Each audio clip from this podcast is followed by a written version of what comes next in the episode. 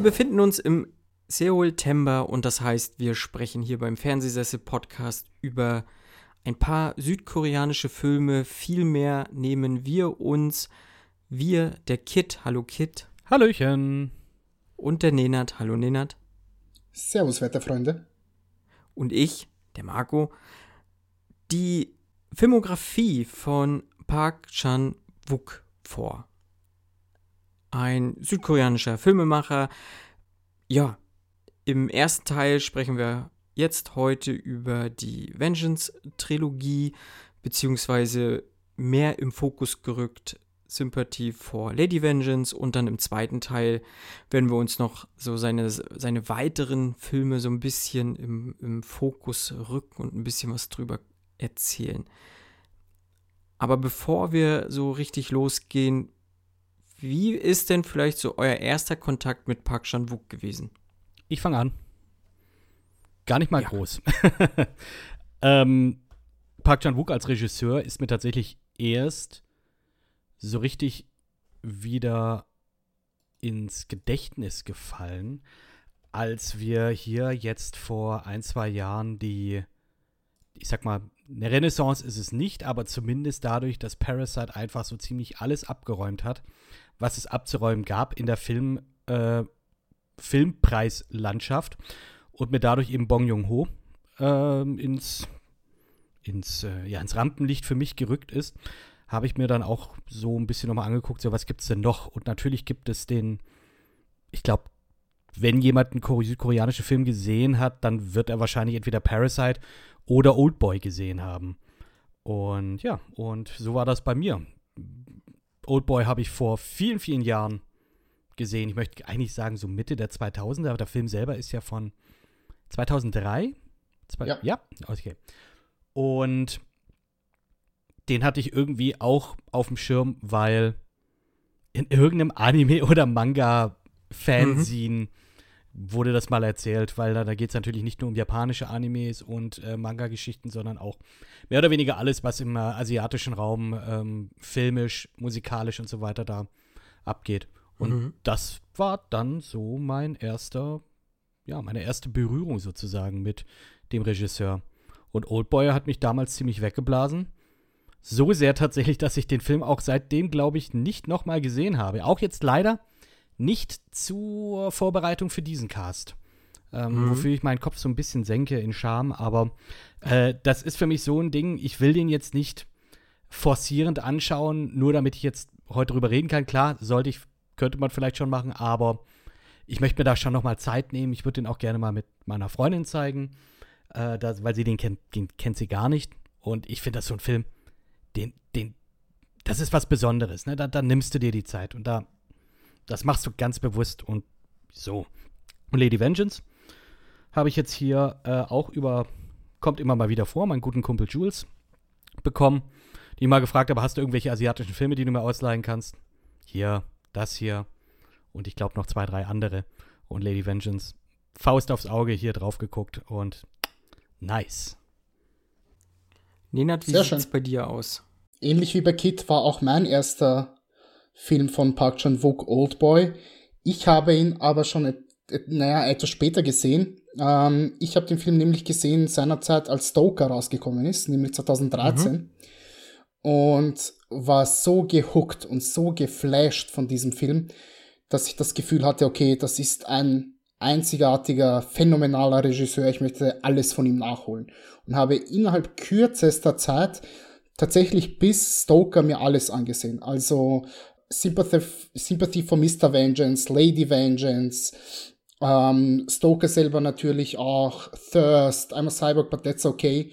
Und bis auf letztgenannten fand ich die alle grandios. Wobei Sympathy for Mr. Vengeance habe ich auch so ein paar kleine Probleme. Den habe ich mir seither auch lange nicht mehr angesehen. Vor drei Jahren noch einmal und ich muss sagen, ich habe noch immer ein paar kleine Probleme damit. Mhm. Ähm, aber ansonsten finde ich den Mann wirklich grandios. Die Taschendiebin im Kino gesehen und ähm, hervorragend. Park Chan-wook ist wirklich einer der Regisseure ähm, bei mir, wo ich sage, der ist bei mir in meinem persönlichen Pantheon der Filmemacher angekommen. Stand heute sind da Filme, vier äh, Filmemacher drinnen, Park Chan-wook wäre einer von denen. Und ähm, ich finde es berauschend, wie er Bilder inszenieren kann. Vor allem mit seinem Kameramann ähm, Chung Chung Hool, generell ein Kameramann, der unheimlich unterbewertet ist, weil er zum allergrößten Teil nur in Südkorea ähm, aktiv ist. Mhm. Also nicht nur begrenzt, er hat auch schon ein paar Filme in, in, in ähm, Amerika als, als DOP fungiert, aber vor allem aus Südkorea kennt man ihn.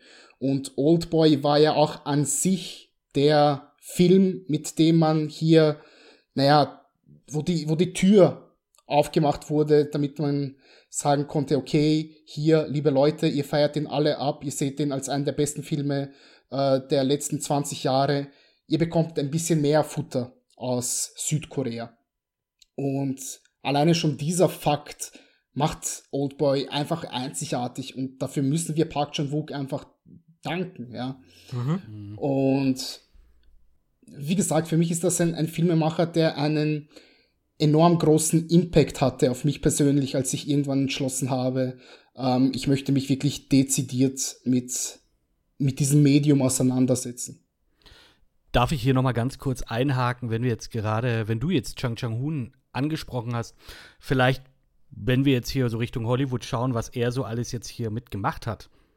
Ähm, sowas wie Me and Earl and the Dying Girl, natürlich. Äh, wir haben hier den 2017er Es, ja, damit war mit dran. Und jetzt zuletzt auch äh, in dem Edgar Wright-Film äh, Last Night in Soho ist er mit an. Und das ist schon sehr, sehr interessant. Und vor allem äh, vielleicht für die Videospiel äh, Aficionados unter euch äh, ist er auch mit dem neuen Uncharted-Film mit äh, involviert. Also ist definitiv etwas, kennt man. Also die Chancen stehen hoch, dass ihr schon mal seine Werke oder zumindest sein Schaffen außerhalb des südkoreanischen Kinos vielleicht schon mal gesehen habt. Hm. Ja, mir geht's glaube ich auch ähnlich. Ich habe Oldboy relativ zeitnah gesehen. Es äh, ging so rum, da gibt es diesen einen Film. Der Typ mit dem Hammer und der isst äh, einen lebenden Oktopus oder was ist das? Ja, ist ein Tintenfisch. Ja, ist ein Oktopus. Ne? Ja, da gibt es ja so viele komische Unterarten, ne? Da gibt es, keine Ahnung, äh, Tintenfisch, Oktopus, was auch immer. Äh, liebe Meeresbiologen, sieht es uns nach, wenn wir nicht den Fachbegriff kennen. Dann relativ zeitnah geguckt, da gab es ja auch noch, äh, da war es ja noch en vogue, auch die Filme irgendwie anderweitig im Internet zu gucken. dass man da auch relativ einfach tatsächlich rankam.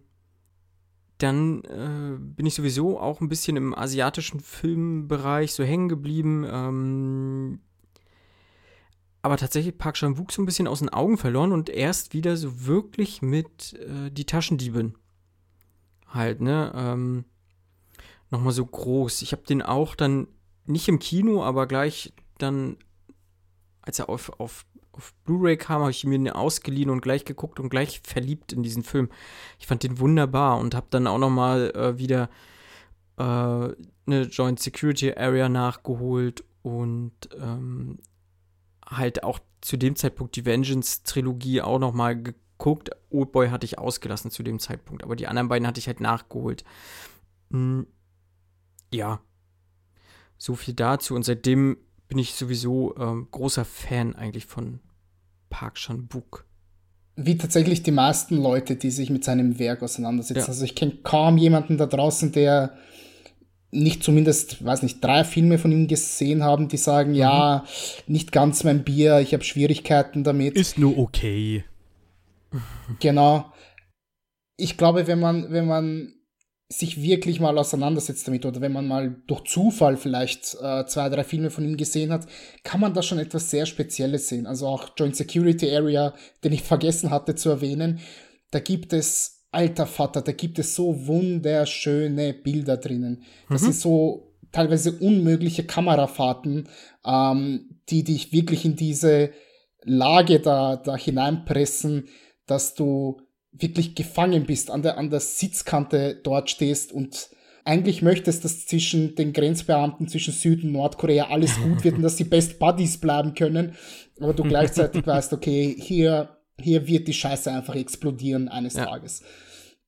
Ähm, und alleine durch die visuelle Sprache, und das ist etwas, was ich sehr liebe an Park Chan-wook, seine visuelle Darstellung ist ja schon, schon einzigartig, schon unvergleichbar. Und das hat man auch in dem Film, den wir heute hier besprechen werden, teilweise mhm. auch. Das ist vielleicht so ein bisschen vergleichbar wie mit David Fincher, dass mhm. er viele jo, ja, absolut. Ähm, unmögliche Kamerafahrten drin hat, wo er ein bisschen spielen muss mit CGI, aber die dennoch sehr, sehr flüssig wirken. Und dafür bin ich schon so ein kleiner Sacker, muss ich ehrlich zugeben. Mhm. Kann ich absolut nachvollziehen. Also, das ist etwas, das zieht sich. Ich ähm, merk, du merkst halt auch, zumindest jetzt bei Lady Vengeance, weil der jetzt natürlich jetzt bei mir ganz präsent ist noch, das ist was ganz Besonderes, was man hier dann auch ansieht. Das sieht man nicht alle Tage. Ja, nein. Nee, das stimmt.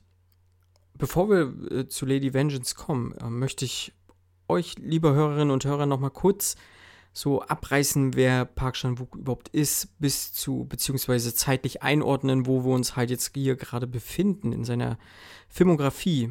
Ähm, Park Chan-wook wurde am 23.08.1963 in Seoul geboren, wuchs dort auch auf, ähm, hat sein Abitur gemacht und nach dem Abitur die Sogang-Universität besucht, wo er Philosophie studiert hat. Hm, schon damals war Park sehr interessiert am Medium Film. Er gründete den Filmclub, Filmclub Sogang Film Community und begann auch mit dem Schreiben von Filmkritiken und Artikeln.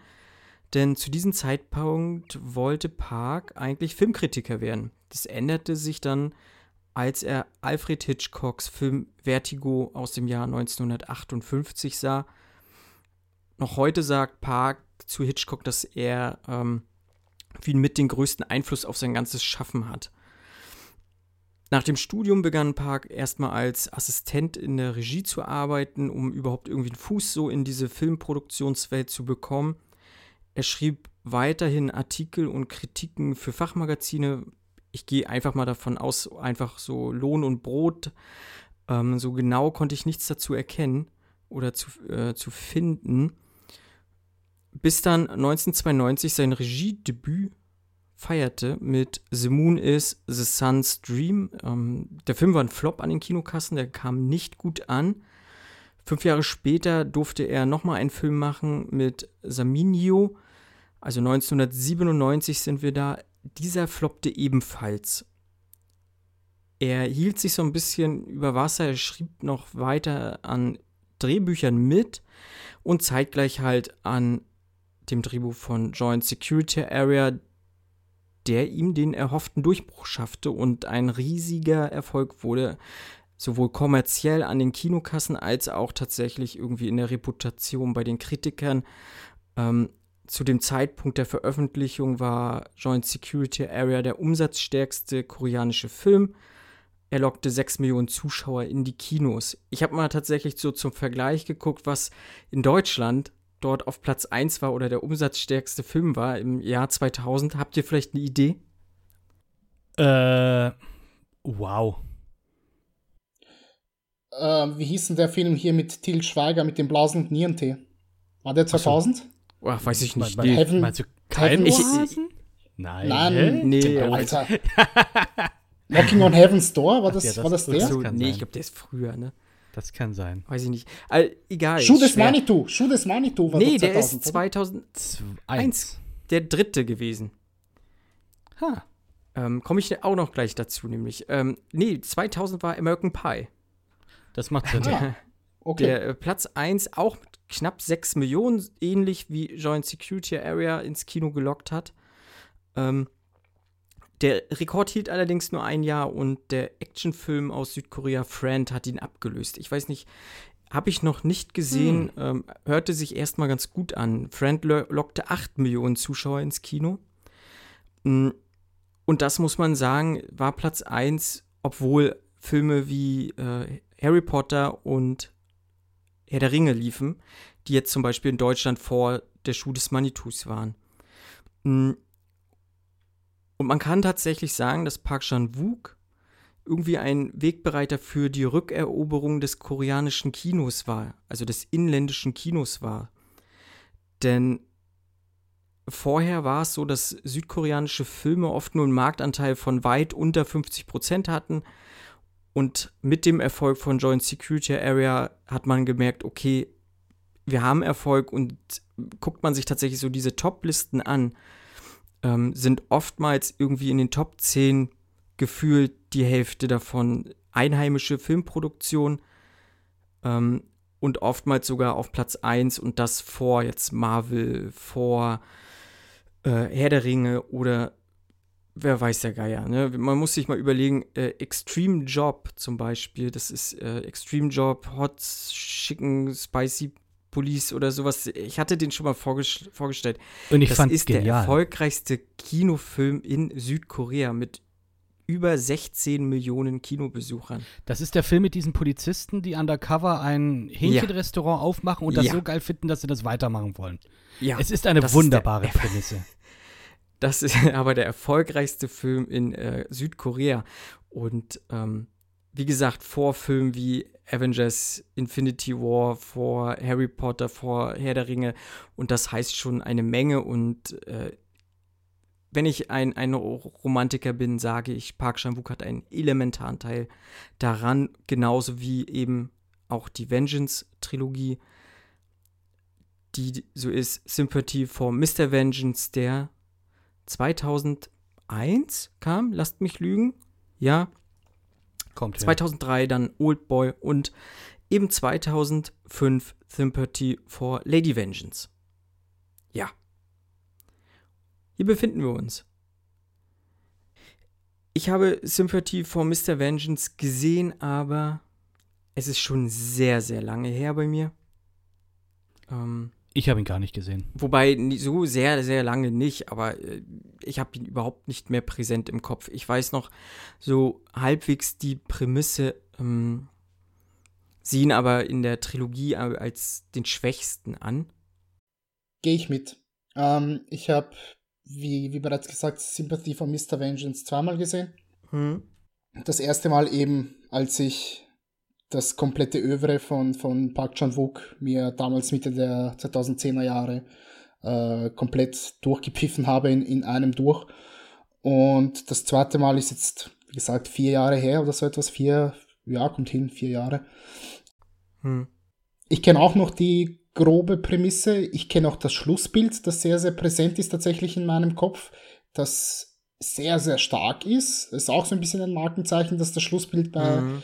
Park Chan-wook-Filmen immer enorm viel ähm, Aussagekraft hat und einen Voll. nicht, ich sag mal so, das Gegenteil von einem sanft aus dem Film hera herausgeleitet, sondern die wirklich einen, einen Tritt in die Magengrube ähm, beschert, mehr oder weniger. Das ist hier tatsächlich auch der Fall. Aber ansonsten ist der Film schon sehr zäh und sehr mühsam und ich bin kein großer Freund davon, ja. Ähm, in meinen Augen muss man den nicht unbedingt sehen, ja. Man hat viel Mhm. zu viele beinahe schon Meisterwerke von ihm, Mhm. die man sich anschauen kann. Unter anderem der Film, der gefolgt hat, nach Sympathy for Mr. Vengeance. Ja, Oldboy. Ich habe mir jetzt Mhm. Oldboy noch mal angeguckt. Hm. Äh, Kurz zur, zur Prämisse. äh, Odessu wird gegen wird gefangen genommen. Jahrelang. Genau, er, Odysseus wird 15 Jahre gefangen genommen. Kurz bevor er selber ausbrechen kann, wird er freigelassen und äh, möchte Rache nehmen. Mehr, mehr ist es auch so nicht. einfach Ja. ist es Nee, nicht. ist es nicht. Genau. Genau. Natürlich, man kann viel auch hereininterpretieren, auch weil der Film mega viel Spielraum lässt. Äh, äh, wer nimmt jetzt Rache an wen und, ähm, Und warum da überhaupt? jetzt wirklich zu spoilern. Ja, genau. Genau, und warum? Also das große Warum stellt, stellt er ja sowieso ähm, oben an, aber ich finde den Film heute noch auch beim, beim Wiedersehen, der Film hat äh, Wendungen, hat äh, wichtige Plotpoints, die da, ich glaube, die, die, die davon leben, wenn man sie nicht weiß, äh, aber es schadet auch nicht, wenn man sie weiß, weil der Film generell mega, also der mega gut einfach erzählt ist. Jetzt habe ich einen Faden verloren, ist egal, der Film ist, ist ein Meisterwerk, so egal. äh, was man hier sagen möchte. Ich genau, ich war beim Hineininterpretieren und sowas. Ähm, das ist schon unglaublich stark, was da passiert. Ja. Ja. Ja, Absolut. Bin ich voll und ganz bei dir. Same here, Ähm, same here. Dieser Film ist ein Meisterwerk. Bin ich, bin ich, das kann man ehrlich gesagt auch schwerlich anders sehen. Natürlich, wenn man weiß, was der Ja. finale Twist ist, worauf es hinausläuft, ähm, schön und gut. Ich wusste es tatsächlich auch das erste Mal, als ich den Film gesehen habe, Mhm. weil ich durch einen Podcast gespoilert wurde oh, das ist halt den ich mir bitter. zu dem- das ist bitter. den ich mir zu dem Film angehört habe. Ähm, das lief wirklich so, äh, eigentlich ging es um einen komplett anderen Film und äh, mir wurde so gesagt, ach ja, das ist ja übrigens wie bei Oldboy, als dieses und jenes geschieht. Ich dachte mir, ihr verfluchten Arschlöcher. Aber dennoch ähm, konnte ich mich auf eine andere Art und Weise auf diesen Film einlassen und ich kann mich wirklich noch erinnern, dass das ist ein Moment, den habe ich nur sehr, sehr selten, vielleicht alle drei Jahre mal bei einem Film. Ich bin da gesessen, das Schlussbild ist da und ich sehe, wow, das ist ganz große Kunst. Der Abspann rollt und mir lief Gänsehaut über, über Mhm. den ganzen Körper. Und ich habe so das Gefühl gehabt, das ist unvergleichlich. Das ist ein Film, ich kann nachvollziehen, warum er das Genre geprägt hat, warum er Filme an sich geprägt hat, warum er ein ganzes Land dazu bewogen hat, Filme noch viel intensiv, also wie soll ich sagen, dass er Türen einfach geöffnet hat, wie ich bereits gesagt habe, dass zu uns Ja. in den Westen noch viel, viel mehr südkoreanische Filme kommen und dass uns endlich so viele wundervolle Filme geschenkt werden. Ich meine, Südkorea an sich ist jetzt nicht das allergrößte Land, ja, Nein. aber, aber eben was Filme betrifft, ist Südkorea einfach sehr, sehr einzigartig. Und ich habe so das Gefühl, Filme, die zu uns kommen, da ist 90% richtig geiler Scheiß mit dabei. Man kann das selten irgendwo daneben greifen, wenn man sich, wenn man sich äh, Filme aus Südkorea anschaut. Und das ist beinahe schon eine Einzigartigkeit, beinahe schon ein Alleinstellungsmerkmal. Und Oldboy hat das tatsächlich geschaffen. Und wie gesagt, als der Abspann lief, bin ich da gesessen und dachte mir, wow, ich bin so unendlich froh, dass ich diesen Film gesehen habe. Am liebsten würde ich ihn mir jetzt sofort noch einmal ansehen, weil ich das Gefühl Mit habe. dem Wissen auch. Ja, mit dem Wissen auch und darauf achten, wo wird denn worauf ein Hint gelegt, dass es zu diesem und jenem gekommen ist. Und ähm, wenn man weiß, okay, Choi Min Sik ist eigentlich Veganer, soweit ich weiß, und trotzdem verspeist er diesen Oktopus dort. Ähm, dass das Abgefahren. Ende mehr oder weniger komplett improvisiert ist und deswegen auch sein Gegenspieler dort auf einmal unkontrolliert anfängt zu lachen und Park gesagt hat, perfekt ist noch geiler als das, was ich eigentlich geschrieben habe, weil Choi Min Sik tatsächlich seine, seinen Text vergessen hat in dem, in dem Augenblick und deswegen angefangen hat zu improvisieren. Das ist, mit dem Hintergrundwissen ist dieser Film noch einmal geballter, noch einmal geiler irgendwo ein Stück weit. Und ich kann mich nur wiederholen, das ist in meinen Augen einer der drei besten Filme der Nullerjahre. Mindestens. Mhm. Krass. Krass. Also, du sagst es, diese letzte Einstellung in dem Film ist mir auch noch sehr präsent. Und ich teile dieses Gefühl, wie ich das auch nach Parasite hatte, wie ich das auch nach Lady Vengeance jetzt auch hatte, dieses, du hast jetzt was ganz Besonderes angeschaut. Das endete allerdings bei mir damit so, boah, diesen Film, den solltest du dir eigentlich genau so, ähm, wie, wie, wie sage ich dazu? You want to preserve it. Genau dieses Gefühl, das du hattest mit diesem Film, das willst du jetzt genauso beibehalten. Vielleicht auch deswegen einer der Gründe, warum ich den seitdem nicht nochmal angeschaut habe. Und ähm, ich sag mal, ich muss mal ehrlicherweise auch sagen, also das war schon dann für mich jetzt kein Grund jetzt zu sagen, oh, ich muss mir jetzt unbedingt alles reinziehen von dem äh, oder von generell jetzt südkoreanisches Kino, aber dennoch, ich sag immer wieder meine, äh, mein Vergleich mit Kaffee trinken. Also ich trinke keinen Kaffee, aber wenn ich einen guten Kaffee trinke, dann merke ich das schon. Wenn es eine verdammt gute Tasse ist. Gut, ich äh, bin jetzt hier in einem Filmpodcast und äh, äh, klar, mittlerweile hat sich das auch geändert zu dem, was ich jetzt vor 16, 17 Jahren halt einfach über Filme gedacht habe und mittlerweile, ja, wie gesagt, also ich bin bereit, mir den auch noch mal reinzuziehen, vor allem, weil der einfach immer wieder mal hochkommt, irgendwelche Listen danach anführt oder zumindest ganz vorne mitspielt. Äh, Finde ich einfach super, super spannend. Ich sehe jetzt auch gerade ganz kurzer Shoutout an, äh, an Fabian, der heute leider nicht dabei ist, ähm, der ja Urlaub hat und deswegen gemeint hatte, ja, muss jetzt hier nicht mitmachen. Aber Hauptsache Oldboy anschauen und dann nicht da sein, wenn wir den zumindest äh, mal kurz behandeln. Und er schreibt in seiner Review, dass er zu viel von dem Film gewusst hat, zu viele Versatzstücke schon einzeln gesehen hat und viel zu viel Hype mhm. erlebt, um ihn wirklich genießen zu können. Aber ganz nüchtern objektiv natürlich ein ganz großer Film und ähm, das kann ich verstehen. Deswegen bin ich vielleicht auch, wie gesagt, froh, dass ich den damals einfach gesehen habe. Und mhm. ja. Ja, in der Theorie schon. Also wenn Fabian jetzt hier wäre, würde ich ihn so ein bisschen zurechtstutzen, so wie ich es gerne mal mache. wie du es bei Aber, allen machst. ja, eh. Alles also, gut. Also es wäre egal, ob das von dir oder von Marco okay, kommen würde. Ihr würdet alle äh, mal, mal so, so ein bisschen eine Watschen links, rechts How bekommen, wenn so etwas über, über einen der besten Filme aller Zeiten sagt. Aber natürlich, ich kann es in der Theorie zumindest nachvollziehen. Wie gesagt, ich habe auch absolut nachvollziehbar. im Prinzip den letzten Twist gewusst, aber das hat mir den Film nicht madig gemacht. Das hat mir diesen Film ähm, nicht, nicht kaputt gemacht. Ich wusste von der Hammer-Szene schon, ich wusste, dass mit dem Oktopus dem halb übers Gesicht äh, krallt. Es war mir schlichtweg egal, dass ich das wusste, weil ich wollte nachver nachverfolgen, wohin diese Reise mhm, den, den gehen wird. Sagen, ja. Und wie gesagt, diese Bilder, diese unglaublich wunderschönen Bilder. Ich, ich, man kann sich einfach nicht satt sehen an diesem Film. Ich zumindest mhm. konnte es äh, damals nicht. Und ich kann es auch heute nicht. Ja? Ich habe den Film seit damals bis zum heutigen Tag, glaube ich, siebenmal gesehen. Und jedes Mal habe ich, hab ich eine Gänsehaut. Hm. Verstehe ich. Ähm, ich meine, der Film lief ja auch in Cannes ähm, viele südkoreanische Filme laufen kann. Tarantino war ja großer Befürworter, dass äh, Oldboy tatsächlich irgendwie in diese Hauptkategorie mit äh, aufgenommen wird. Äh, hat es nicht geschafft, aber den großen Publikumspreis hat es gewonnen. So. Und, und äh, ich glaube, klar, wenn irgendwie ein, ein, Film in Cannes halt gewinnt, ist, sind erstmal ganz viele hellhörig so, ganz einfach, das ist so. Ich finde aber, dass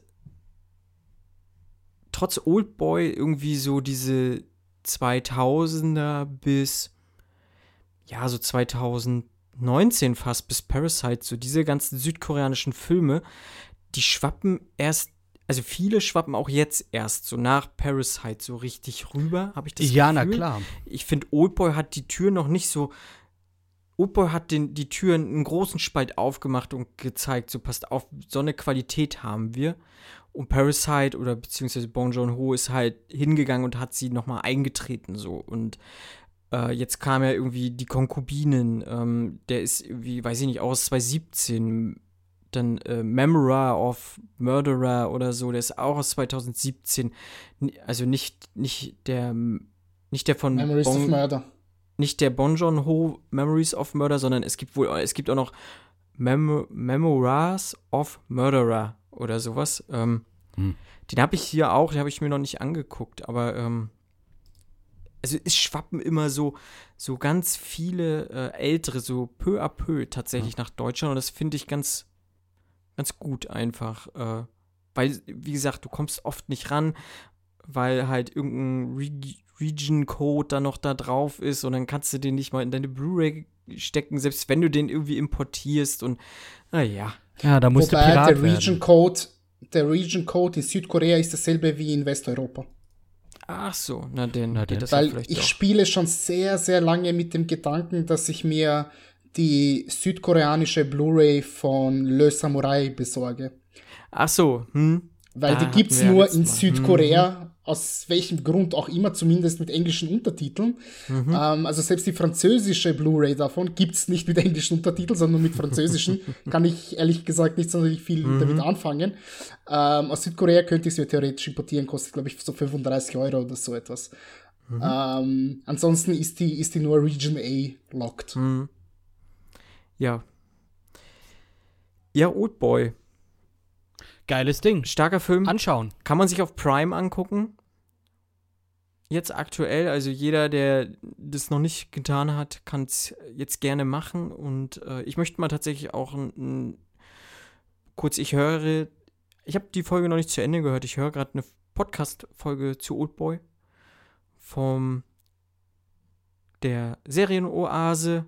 Da ist der gute Max mit dabei äh, und seine Freundin Kali, die machen den Podcast ähm, sowieso generell viel irgendwie südkoreanische Filme oder fast ausschließlich irgendwie südkoreanische Sachen besprechen die beiden dort.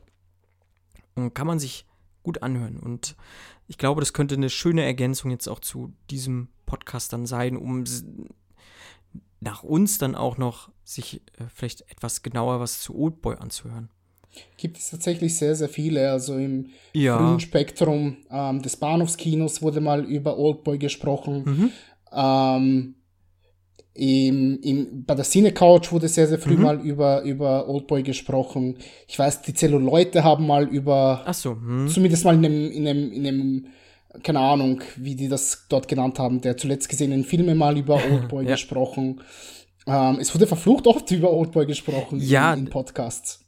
Genau, das hat Aber das uns ja auch ja diesen Film ja, richtig, richtig. Das hat uns dazu bewegt, dass wir auch gesagt haben, wir möchten einen Park Chan-wook-Film hier mitnehmen.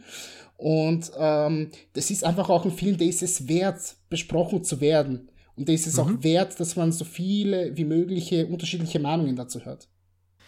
Und weil schon vielleicht viel zu viel ja, dann auch äh, über Oldboy im, in dieser Podcast-Bubble ist, haben wir uns dazu entschlossen, nie, nicht so explizit über Oldboy zu sprechen, sondern haben uns seinen anderen Film genommen, Sympathy for Lady Vengeance. Der auch toll ist. Der super ja. ist, finde ich. Ja, auf jeden Fall. Und eine bezaubernde Hauptdarstellerin hat, wie ich finde. Ich hatte auch schon mal Bring Me Home vorgestellt, da hat sie auch mitgespielt, die Hauptrolle genommen. Eine ähnliche Rolle tatsächlich, wenn, gerade wenn man es jetzt so nochmal relativ äh, kurz hintereinander hat. Aber die Frau äh, altert in Schönheit und äh, Chapeau kann ich nur sagen, liebe. Ja, wie spricht man sie aus? Ja, wie spricht man sie aus? ähm, ich, ja, äh, also geschrieben wird sie Li Yong Ngai, aber wie es tatsächlich ausgesprochen wird, es tut mir leid. Das wird ja, komplett, komplett geschlachtet von, von mir zumindest. Und. Liebe Lady Vengeance. So. genau.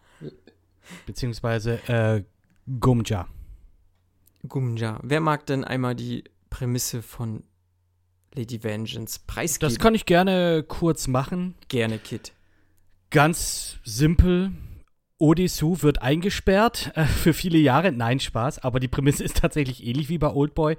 Ähm, genau. Die gutherzige Gumyali wird eingesperrt. Sie kommt ins Gefängnis, weil sie wohl einen kleinen Jungen entführt und ermordet haben soll. Jahre später, 13 Jahre später, ich glaube, sie ist damals 13, äh 19, Entschuldigung, 19, kommt dann 13 Jahre ins Gefängnis und nimmt dann Rache mit Hilfe der Freundschaften, die sie im Knast geschlossen hat. Und kommt dann auch einem ja, etwas größeren Komplott dann auf die Schliche, nachdem man so schaut, äh, nachdem sie so in die Hintergründe schaut, ähm, warum und wie und was überhaupt. Und das ist unterm Strich der Film. Es ist simpel, aber es ist auch unglaublich geil gemacht. Mhm.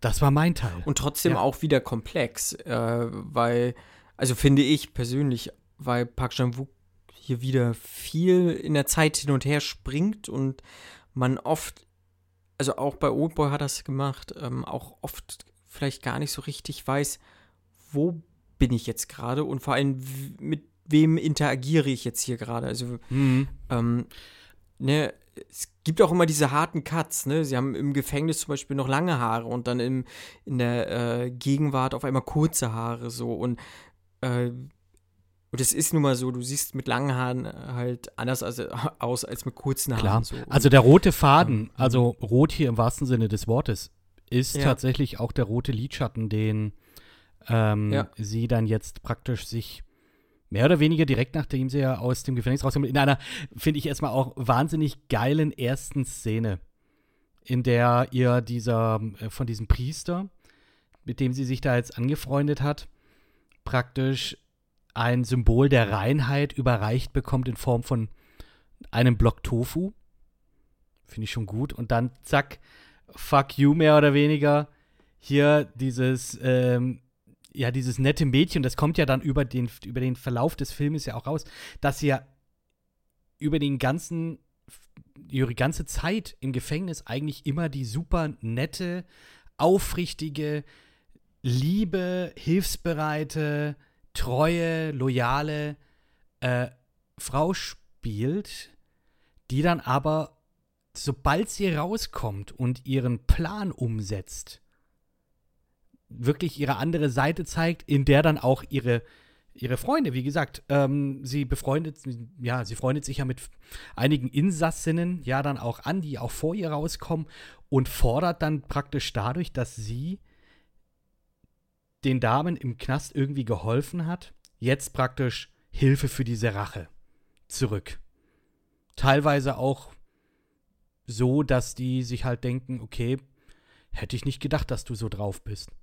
Aber ist sie. Und ähm, genau, und sie, sie haut sich dann halt diesen, den roten Lidschatten dann drauf. Und das finde ich war sehr, sehr gut, dass äh, dieses Stilmittel benutzt wird, tatsächlich um diesen roten Faden dann auch hier beizubehalten, was die Zeitsprünge angeht. Weil klar, wie du sagst, Marco, du hast die äh, Veränderungen in den, in den Frisuren hauptsächlich. Aber das ist mit dem roten Lidschatten wirklich ein tolles, tolles Stilmittel. Und wie gesagt, hilft natürlich ungemein hier. Ja, das hört sich so dumm an, wenn ich schon wieder sage, aber den Faden nicht zu verlieren. Ja, klar. Ich meine, ich habe nie Probleme gehabt, der Handlung Ah, aufgrund nee, der Zeitsprünge zu folgen. Denn eigentlich wird dir da jede Person, mit der sie interagiert und die sie ein Stück weit benutzt, unter Anführungszeichen, ähm, vorgestellt, auch in dem, warum ist sie ins Gefängnis gekommen, wie lange ist sie im Gefängnis geblieben und inwiefern hat sie ähm, der, der jeweiligen Frau geholfen hinter, hinter den dicken Gefängnismauern. Mhm. Ähm, dadurch weißt du natürlich immer, okay, wo befinde ich mich gerade, ja. Und wenn sie dann rauskommt, sehen wir dann auch, was ist denn jetzt quasi der, der Gegentribut, den sie erhält dafür, dass sie eben die Hilfe eingefordert hat. Von der einen bekommt sie ja einen, einen Platz, wo sie übernachten kann, von einer zweiten bekommt sie äh, eine, eine Kanone, die ihr zusammengebastelt wird, äh, von der dritten bekommt sie einen Arbeitsplatz und so weiter und so fort. Ich habe diesen Film wirklich sehr geliebt, als ich ihn das erste Mal gesehen habe. Mittlerweile ist diese Liebe ein bisschen abgeflacht, muss ich ehrlich sagen, weil es, ja, ich weiß, es tut mir leid, es tut mir am meisten in der Seele weh, weil wie gesagt, Park, Park Chan-wook ist ein Regisseur, den ich wirklich, wirklich sehr liebe und dessen Filme ich beinahe schon verehre. Ähm, dieser hier war einer davon. Also ich habe so so ein, ich mache das eigentlich nicht sonderlich gerne, aber ich habe so ein internes Ranking bei mir, was die Filme von Park Chan-wook betrifft. Und bevor ich diesen Film jetzt ein zweites Mal gesehen habe, nach ein paar Jahren, war der bei mir auf Platz 3. Äh, mittlerweile wäre er auf dem vorletzten Platz. Ich mag ihn immer noch, aber es gibt viele Sachen, die ich so ein bisschen kritisieren könnte, ja. Ähm, und das wäre vor allem so ein Stück weit die Wiederholung der Sachen, die von den ähm, Menschen dort gesagt wird. Also, Kit, du hast es schon kurz angesprochen wird, dass die Menschen um sie herum ähm, so ein bisschen es bekritteln oder, oder sogar äh, offen ansprechen, dass sie sich jetzt auf Komplett einmal verändert hat nach 13 Jahren Knast. Das geschieht ja mehr oder weniger mit allen Leuten dort, dass Mhm, wir richtig, sagen, ja. hey, was ist denn mit dir passiert? Du warst so nett. Äh, ich erkenne dich ja gar nicht mehr wieder. Du warst so nett, plötzlich bist du ja voll die kaltherzige Bitch. Mm, Das wirkt auf mich so ein bisschen.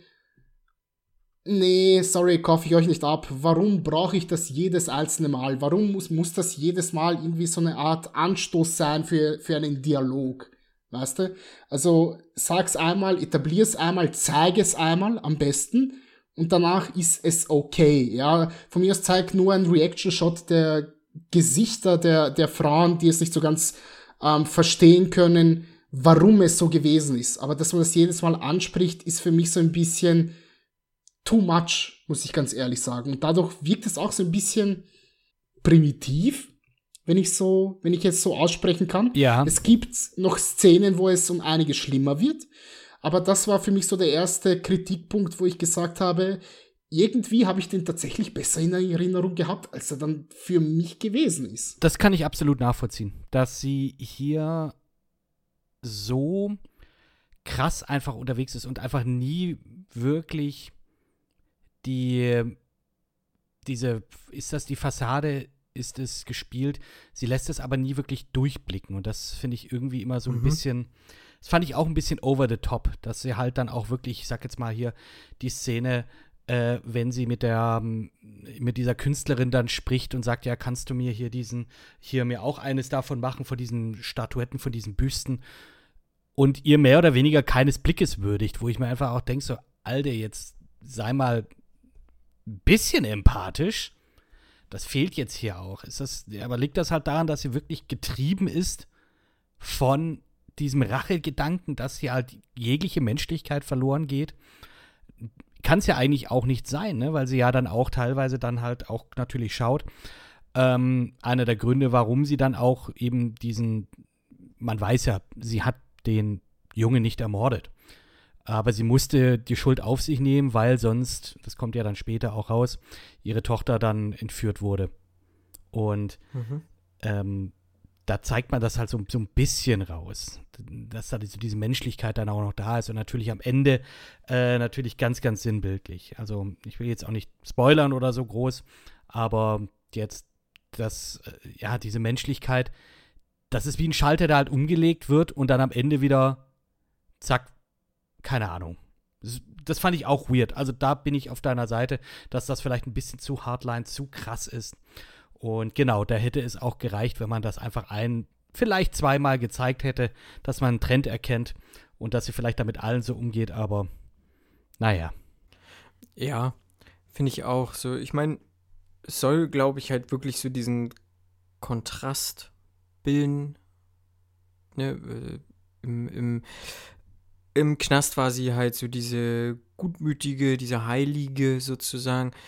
Ähm, dann wiederum ja auch, auch eine hinterhältige, ne, also eine Hexe, wie sie dann ja auch noch weiter genannt wurde, so. Aber draußen war sie halt wirklich so die wirklich krass kaltblütige Bitch, wie hier schon gesagt wurde. Ne? Ähm, alles andere ist egal. Sie möchte nur ihren Plan verfolgen und ähm, das am besten auch so schnell wie möglich, beziehungsweise so zeitnah wie möglich. Ich meine, ich fand das schon ziemlich krass, dass sie eine Mithäftling äh, dort ja bei ihm halt einfach eingeschleust hat, ne? Also das Ach, ist schon stimmt, ganz schöner, ja. Ja, so krass geht das. So krass geht das. Ähm, ja, Aber so ist es halt, wenn man jahrelang äh, seines Lebens und seines Kindes beraubt wird. Würde ich mir jetzt, könnte ich mir Mhm. schon denken, dass das dann halt Mhm. natürlich so weit getrieben Mhm. ist. Und das macht es dann aber auch irgendwie dann auch aus. Es ist halt alles wirklich fucking over the top. Du hast auch, also Ich finde es. Ich finde es aber tatsächlich sehr, sehr schön, dass dir dieser Plan, den sie hat, ja, und all diese Punkte nicht auserzählt werden. Also, wenn du so einen 0815 US-amerikanischen Film hättest, der ähnlich funktioniert, mit einem ähnlichen Drehbuch versehen wurde, dann hättest du tatsächlich so Punkt für Punkt ein Abklappern.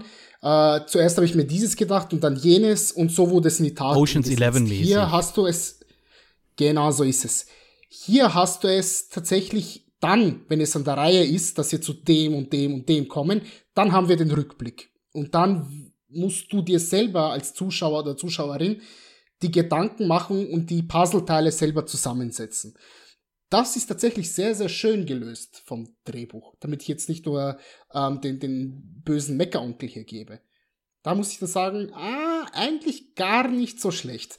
Ähm, wir haben ja auch dieses, mh, Marco hat es ja schon als Heilige bezeichnet, äh, diese beinahe schon Ikonisierung von ihr drinnen, dass wenn sie mhm. mal in, in, den Knast kommt, sie auf einmal komplett ähm, zum Christentum dann konvertiert, mehr oder weniger. Und dass sie sich da an die Regeln dessen hält und sie wird ja auch selber krass religiös auf einmal. Wer weiß warum, um vielleicht mehr, mehr Menschen vielleicht für sich zu gewinnen und Vertrauen zu ihren ähm, Mithäftlingen aufzubauen. Oder vielleicht auch, weil sie tatsächlich irgendwo ihren Weg zu Gott gefunden hat, wie wir vielleicht am Anfang annehmen sollen.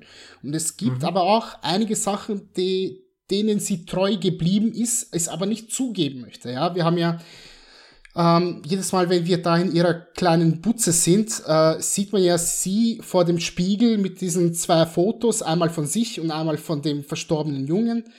Ähm, und die, die Kerzen, die sie aufstellt. Also es ist quasi so eine Art mhm. kleiner Altar, vor dem sie ja, sich begibt ja. und auch regelmäßig dort, dort betet. Ja. Also so ganz, obwohl sie dem Pfarrer gesagt hat, nee, ich habe mit dem ganzen Scheiß nichts mehr am Hut, ähm, bleibt sie ja dennoch dem Ganzen treu. ja, genau. Ich bin zum Buddhismus konvertiert. Aber auch so eine Szene, die ich komplett unnötig finde. Die hätte man komplett rausstreichen können. Ja, auf jeden Fall. Aber ja, da ist halt die Frage, ne? Also sie, sie ist dann zum Buddhismus übergewechselt. Sie hat keine Verwendung mhm. mehr für den, äh, für den Priester. Und aber in diesem, halt aber in diesem Buch, gehen, das sie ne? ja dann also hochhält, sind ja dann auch die Pläne drin für die für die Waffe. Ja. Die sie sich erträumt hat. Wenn ich das habe ich das richtig verstanden? Sie hat ja hat die Waffe ja von dieser nordkoreanischen ehemaligen Spionin. Ja, ja, richtig, aber die hat sie ja, ja ich bin jetzt gerade, bin ich jetzt gerade blöd, hat die sich. Und das war dieses gelbe Büchlein, äh, das sie ihr gegeben hat. Ah, als sie ja. die ganze Zeit die Windel ja. gewechselt ja, hat und das Ganze. Sie soll ihren Plan verfolgen, hat äh, die alte Dame noch so gesagt. Und es war wahrscheinlich so ein Wink mit dem Schicksal einfach. Ich glaube, äh, das spielt hier viel mit rein. Also es muss ja. Es ist äh, ja gerade diese ganzen Sachen im Gefängnis, das muss ja alles, das kannst du ja nicht planen. Nee, so, Die sind ja oft eigentlich nicht planbar. Ne? Ich meine, die eine äh, hat Nierenversagen und sie spendet ihr die, ihre Niere und dadurch ne, ist der äh, Gefallen schuldig. Genau, ist der Gefallen schuldig. Ne? Die andere ist mit dieser etwas ruppigeren Frau wird ja ständig äh, genötigt sexuell. Ja, nicht nur genötigt, und, aber ja, geht schon explizit. Ähm, ja. Da möchte ich aber auch ganz kurz dann auch gleich nochmal mhm. drauf eingehen. Äh, ja, aber red mal weiter.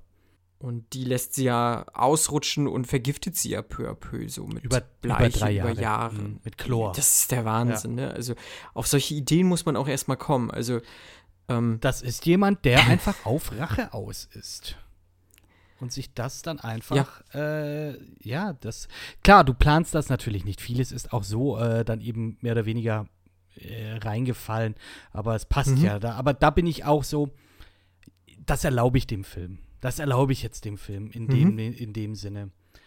Ähm, was ich noch mal ganz kurz sagen wollte, ist, das ist ja auch so ein Stilmittel, das der äh, Regisseur Park Chan-wook ja ziemlich oft benutzt, ist so ja, diese irgendwie fast schon, ja, eigentlich nicht schöne Form der Erotik, die da kommt. Die äh, gibt ja zwei, drei Szenen, die, naja, nicht zwei. Wobei ich ihn bei Die Taschendieben schon sehr erotisch fand. Ach, ja, da werden Muss wir. Muss ich ehrlich zugeben, ich auch. Ich, da reden wir nächstes Mal drüber, da weil. Wir dann das nächste Mal. Ja, weil ich habe, ähm, äh, Spoiler, ich habe den Film bis zu einem bestimmten Punkt mit der Mutter meiner Freundin angeguckt wir reden, wir reden äh, nächstes Mal darüber. Oh Gott, das Mal möchte darüber. ich hören. Ja, so krass ist es nicht, aber wir reden darüber. Ähm, aber das ist ja auch eines dieser Stilmittel, die ich da schon, schon richtig krass fand. Und mhm. neben, neben, ja, neben der, klar, neben der Gewalt natürlich dann auch. Und die ja schon ziemlich explizit und mhm. wirklich am Start ist. Also das ist echt krass, äh, muss ich schon sagen. Das ist echt einer der, auch wenn man nicht viel sieht, doch brutaleren Filme, die ich gesehen habe. Man sei, ich denke jetzt an die Szene, in der ähm, sie von zwei Männern gekidnappt wird und sie sich dann wehrt und sie dann halt gegen das Auto geschleudert wird und, und dann nochmal und dann nochmal und ja, dann nochmal. Und dann auch ein bisschen getreten wird. Und dann nochmal getreten. Äh, das ist schon echt heftig. Und klar, auch hier, das ist eines der Stilmittel. Ähm, einfach krasse Gewalt irgendwie, sei es in Oldboy mit dem Hammer, sei es jetzt hier auch mit der, mit der, alles was mit Schusswaffen zu tun hat auch. Ey, das ist, ich war teilweise sehr, sehr äh, erschrocken darüber auch, wie krass das ist. Ne? Das hat die, muss ich dann aber auch nochmal sagen, das hat den, das Ende des Films oder die 20 Minuten vor den letzten 10 Minuten, das hat mich dann einfach nochmal auf eine ganz andere Seite, äh, auf eine ganz andere Art abgeholt. Äh, weil da die Gewalt eben nicht, naja, naja. Hm. Uiuiui, über die müssen wir auf jeden Fall reden. Das ist halt die Frage. Ich weiß nicht, inwiefern wir halt wirklich spoilern wollen, ne? Weil irgendwie, ich möchte, ich möchte, wir möchten eigentlich ja auch. Ich finde schon, dass wir hier spoilern. Ähm, ist ja Film im Fokus und gut, gut, gut. dann nehmen wir den auch im Fokus und besprechen ein paar Sachen. Dann machen wir jetzt ganz mhm. offiziell, ab hier jetzt ganz offiziell Spoilerwarnung. Alles davor war genau. so okay, so, ja, so ein bisschen mit dem äh, kleinen C mal reindippen. Und jetzt gehen wir aber voll in die Pötte. Ich habe keine Ahnung. Wir sind bei 52, hm. 30. Und jetzt äh, bitte die Sirene für den Spoiler rein. Frage. Wollen wir so ein kurzes spoilerfreies Fazit nochmal geben? Das könnt, bevor ja, wir das können wir machen, oder?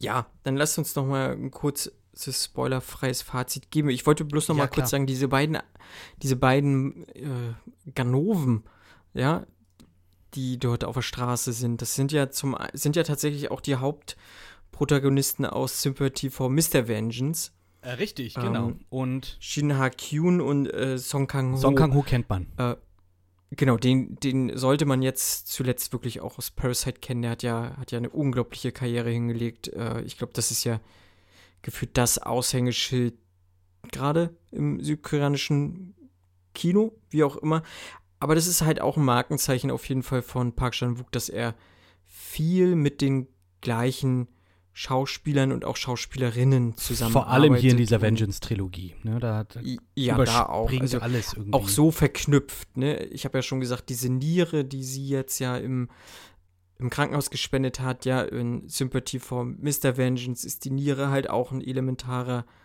Teil so und ähm, ich sag mal, will man, wenn man eine Verknüpfung suchen möchte, findet man sie definitiv zwischen diesen drei Teilen. Und ich würde dann einfach mal mein Fazit raushauen. Ähm, Sympathy for Lady Vengeance. Ich fand den Film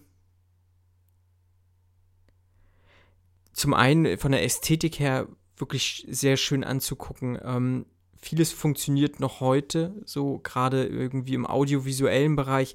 Ich finde die Musik finde ich wahnsinnig schön, ähm, auch teilweise sehr im Kontrast zu zu ihrer Wut. So ähm, generell sind diese drei Filme sehr wütend, finde ich. Also gerade Oldboy ist, un ist, unglaublich wütend, so. Äh, äh, aber hier ist es relativ smart, weil auch einfach ähm, die Hauptdarstellerin, ich komme jetzt schon wieder nicht auf ihren Namen, kleinen Moment, äh, Lee A, einfach zauberhaft ist. Also die ist ja, äh, die ist so eine gute Schauspielerin. Sie ist so charmant und gleichzeitig wirklich, äh, jetzt, das soll nicht abwertend klingen, sondern wirklich äh, halt einfach, sie ist halt eine Bitch, so in dem Moment. Ähm, sie ist ein, ein Biest, sie ist eine Hexe. Und gleichzeitig verliebt man sich sofort in sie, so. Also es ist wirklich wahnsinnig. Ähm, ja, und die Story, also es ist halt wirklich eine klassische Rachegeschichte, die aber auch von ihren Momenten einfach lebt und das holt mich, hat mich jetzt auch zum zweiten Mal wirklich voll abgeholt. So, Punkt. Also, guter Film, kann man sich sehr gut angucken. Und jetzt gerade, es gab, jetzt ja tatsächlich auch eine neue Remastered-Fassung. Ich habe jetzt mir beim großen A sozusagen den Film ausgeliehen. Ähm, der, diese, diese digitale Version ist halt diese Remastered-Version und die sieht wirklich fabelhaft aus. Also äh, hätte ich einen 4K-Fernseher, hätte ich, wäre ich gespannt gewesen, wie es dann ausgesehen hätte. Aber ich glaube, selbst da wäre das Bild wirklich fantastisch gewesen und das für einen Film, der fast 20 Jahre alt ist, ist schon, schon, schon sehr, sehr schön, ja. Mm, ich gebe dir in vielen Punkten recht, Marco. Ästhetisch mhm. ist das bezaubernd. Ähm, wir haben viele so, vor allem gegen Ende hin, äh, sehr, sehr schöne, leichte Schnittmontagen, sage ich mal unter Anführungszeichen, also wo sich äh, Figuren gegenüberstehen und in die, in die ähm, Augen blicken, obwohl sie es nicht könnten, weil sie viel weiter voneinander getrennt sind. Ähm, da gibt's einige wirklich sehr, sehr schöne Frame-Überblenden. Da kommen wir wieder zum, zum ähm, DOP, Chung Chung Hul. Ähm, Shoutouts gehen an dich raus, mein Freund. Du bist einer der geilsten Kameramänner, die es da draußen gibt. Ähm, ich finde den Score beinahe perfekt. Er ist sehr eigen. Ähm, er funktioniert sehr, sehr gut, da er, wie du schon richtig gesagt hast, einen Kontrast bietet zu dem Gefühlsleben der Hauptdarstellerin, die tatsächlich sehr, sehr variationsreich äh, schauspielert, wie du ebenfalls bereits gesagt hast, Marco. Mm, was die Story an sich betrifft, habe ich mittlerweile so ein paar kleine Probleme. Was so ein paar Plotpoints betrifft, habe ich ebenfalls so ein klar, paar kleine Probleme. Es gibt gegen Ende hin ein bisschen CGI, das ganz klar als CGI zu erkennen ist. Da kann ich aber drüber hinwegsehen, das ist in Ordnung, weil das so ein paar Kameraspielereien sind. Ähm, alles in allem muss ich sagen, ich bin doch durchaus leicht enttäuscht, weil, wie gesagt, ich habe diesen Film als kleines Meisterwerkchen abgespeichert ähm, und habe am Ende einen kompetenten, wenngleich unfairen Film bekommen. Ist okay, aber ich glaube, das ist so ein Film, den werde ich nicht mehr so hoch halten und werde ich, das ist, bei dem ich nicht mehr sagen werde, ähm, wenn ihr euch einen Park Chan-wook Film ansehen werdet, dann guckt euch entweder Oldboy oder diesen hier an. Das sage ich mittlerweile, guckt euch Oldboy, äh, Joint Security Area, Stoker oder die Taschendiebin an. Hm. Ja, guter Film. Das ist mein Fazit. Nein, ich fand den Film dafür, dass ich den jetzt das erste Mal gesehen habe, wunderbar. Ähm, ich stimme euch in allem zu. Der Score, wunderbar. Dieses, ich möchte gar nicht sagen, ähm, diese altertümlichen Instrumente, die hier auch benutzt werden. Dieser Kontrast, du hast dieses, äh, wie nennt sich das, ein Cembalo? Dieses alte, dieses alte Klavier, dass du einfach, wo du auf die Tasten hämmern musst, dass überhaupt ein Ton rauskommt. Ähm, wirklich schön gemacht. Es sieht super aus. Äh, ja, ich kann dem Ganzen eigentlich gar nicht viel zu, äh, zufügen. Ich sehe das alles genauso. Das Einzige, wo ich jetzt sagen würde, wenn man sich einen Film anschaut von äh, Park Chan-wook, ist Lady Vengeance jetzt ich glaube, du machst nichts falsch, wenn du den zum Einstieg schaust. Ich denke, der ist, der ist flashy, der ist mega brutal. Äh, muss man halt auf der einen Seite sagen. Auf der anderen Seite äh, finde ich den in seiner Story und in seiner Aufmachung noch ein bisschen zugänglicher als jetzt ein Oldboy. Oldboy ist ein Brett. Es ist ein fucking Brett. Es ist super. Und Lady Vengeance, vielleicht nicht ganz so, aber wenn man so einen Einstieg in den Regisseur in sein Schaffen machen möchte, würde ich den jetzt direkt, wenn ich den jetzt direkt vergleichen würde mit Oldboy, würde ich den jetzt erst erstmal vorziehen. Wenn man aber nur einen der beiden Filme angucken sollte, dann definitiv Oldboy. Äh, ich rede aber hier eher aus meinem Arsch raus, weil ich habe nur diese zwei Filme von dem Regisseur gesehen. Ja, also das muss man halt auch noch mal hier als Disclaimer sagen. Äh, eventuell ist äh, einer der anderen Filme tatsächlich ein bisschen zugänglicher, kann ich nicht beurteilen ich finde, mit Lady Vengeance. Ich denke immer so, was würde der Otto Normal-Kinogänger oder vielleicht noch mal ein bisschen spezieller, was würde meine Freundin denken? Hallo. Ähm, aber ja, und ich denke auch, dass sie mit Lady Vengeance wahrscheinlich, auch wenn das überhaupt nicht ihr Genre ist, sie da praktisch wahrscheinlich hier noch ein bisschen, ähm, ja, ein bisschen besseren Zugang finden würde, als jetzt mit der Thematik und mit der Brutalität, die aus dem Oldboy herauskommt. Aber beides kompetente, gute Filme. Lady Vengeance Kann man sich auf jeden Fall geben. Oldboy ist natürlich über jeden Zweifel erhaben. Ein absolutes Ding. Das muss man gesehen haben. Ganz ehrlich, ich glaube, der wirklich beste Einstieg in, in seine Filmografie für den Otto-Normal-Zuschauer wäre tatsächlich sogar die Taschendiebin. Dann werden wir demnächst darüber reden. Freue ich mich auch schon drauf. Habt ihr eigentlich auch in äh, den Film irgendwie in äh, der Fade to Black and White Version sehen können? Das ist ja noch so eine. Es sind ja zwei Versionen, die es von dem Film gibt. Der eine ist die Standardvariante und dann gibt genau. es einen, eine Version, die heißt eben Fade to Black and White, in der über den Verlauf des Filmes die Farbe so langsam rausgenommen wird, bis zum Schluss der Film komplett schwarz-weiß ist. Habt ihr den zufällig sehen können oder Nena, du vielleicht? Ähm, nein. Nein. Hätte ja sein können, hätte ja sein können, halt, weil das. Halte ich für eine interessante Idee, aber nein. Hm. Hm. Habe ich auch nicht gesehen, ähnlich wie Nena, sehr interessante Idee, weil es, glaube ich, nochmal einen krasseren Kontrast einfach so in diese ganzen, in diesen ganzen Film bringt. Ne? Mhm. Ähm, wie schon gesagt, sie ist halt anfangs noch so diese Heilige, beziehungsweise viel in diesen Rückblicken. Also sie hat ja auch so die, einmal diesen, diesen Heiligenschein, der wird ja einmal um ihren Kopf noch gezimmert und so. Und äh, wie gesagt, zum Ende ist sie es halt nicht wirklich. Hier nochmal, sagen wir es mal so. Hier nochmal die Spoiler, die Spoiler, Spoiler, Spoiler, Spoiler, Spoiler. Entschuldigung, jetzt. du, hast, du hast das Ding, jetzt können wir auch raushauen.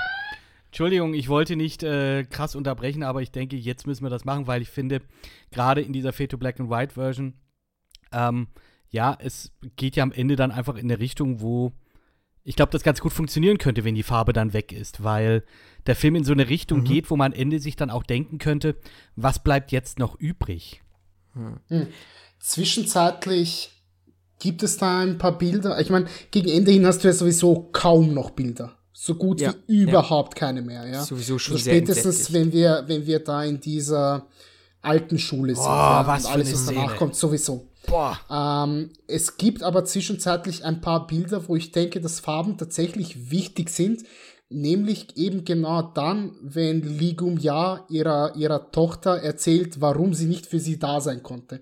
Da sehen wir nämlich sie auch in dem roten Heiligenschein, ja. Und rot ist eben eine sehr, sehr präsente Farbe mhm. in diesem Film. Und mhm. da bin ich der Meinung, da brauchen wir diese Farbe auch. Ähm, dadurch, dass wir diese sehr vielen Rückblenden am Anfang haben, würde ich sagen, ähm, wäre das ein wirklich straight erzählter Film von vorne bis hinten, wo wir eben die Zeit abklappern. Hätte ich gesagt, ja, geil, hätten wir das nicht als Rückblenden eingesetzt, sondern das wäre quasi die Vorgeschichte. Yep, yep. Ah. Ähm, und danach kommen wir halt so immer weiter und weiter vorwärts, straight, ja.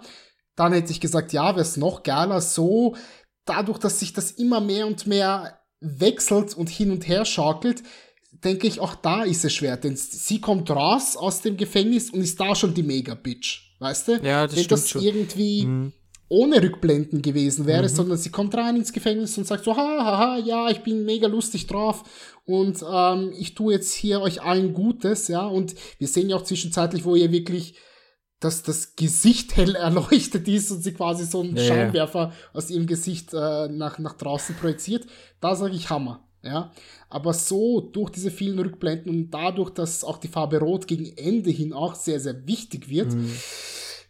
können, ja, am Anfang, wo ich, wo ich das gehört habe, habe ich mir gedacht, hm, interessant. Mittlerweile denke ich, man könnte es mal ausprobieren, der Vollständigkeit halber, um das mal gesehen ja. zu haben. Aber ob das so funktioniert, für mich persönlich jetzt, bin ich mir gar nicht mehr so sicher. Ich bin auch generell kein Fan von Schwarz-Weiß-Versionen, die nachträglich eingeführt werden. Ich meine, weil die initielle Vision des Regisseurs ist doch die, die dann hoffentlich letztlich dann auch auf, dem, äh, auf der Kinoleinwand ist. Gut, klar, es gibt ja Director's Cuts und was weiß ich. Aber ich weiß nicht, wie viel Farbe wegnehmen wirklich ausmacht. Ne? Also ich habe jetzt, muss ich auch sagen, ähm, die Idee jetzt Mad Max, den, den letzten oder auch jetzt Justice League im Snyder Cut in Schwarz-Weiß, weiß nicht. Das, das, äh, das, das, macht mich überhaupt, also mich, mich juckt das überhaupt nicht. Also die Black and Chrome Edition von Mad Max, die funktioniert wundervoll. Die funktioniert. Wirklich. Okay. Ja. Die, die schaut richtig geil aus in Schwarz-Weiß, weil sie auch anders beleuchtet ist. Das muss man ganz klar dazu sagen. Die hat einen viel, viel höheren Kontrast ähm, als die normale Kinoversion von, von Fury Road.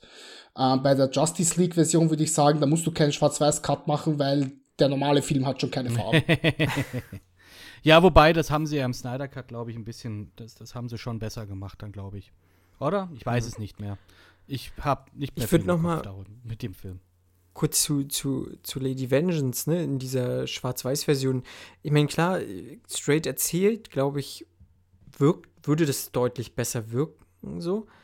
Ähm, aber so wie du gesagt hast, gerade zum Ende hin sind ja eh nicht mehr so viele Farben präsent. Also du hast nicht mehr so dieses knallig bunte, so du bist eh schon relativ dunkel unterwegs, weil, weil alle auch dunkel angezogen sind und auch jetzt unsere äh, Protagonistin entzieht sich ja, ne? Also sie mhm. hat ja mhm. hier so ein, jetzt so eine Rollkragenjacke, die zieht sich ja gefühlt bis äh, über, über die Nase, ne? Also selbst sie ist ja schon, schon äh, weg, sozusagen. Also ähm, das spiegelt ja auch so ein bisschen so dieses Bild, äh, dieses äh, Kontrastes ja auch nochmal wieder und äh, im Schwarz-Weiß ist es vielleicht so die einfachere Lösung, nochmal noch mal deutlicher zu machen, was ich hier möchte, so. Aber er muss es nicht zwingend machen, weil er es ja sowieso schon erzählt, eigentlich.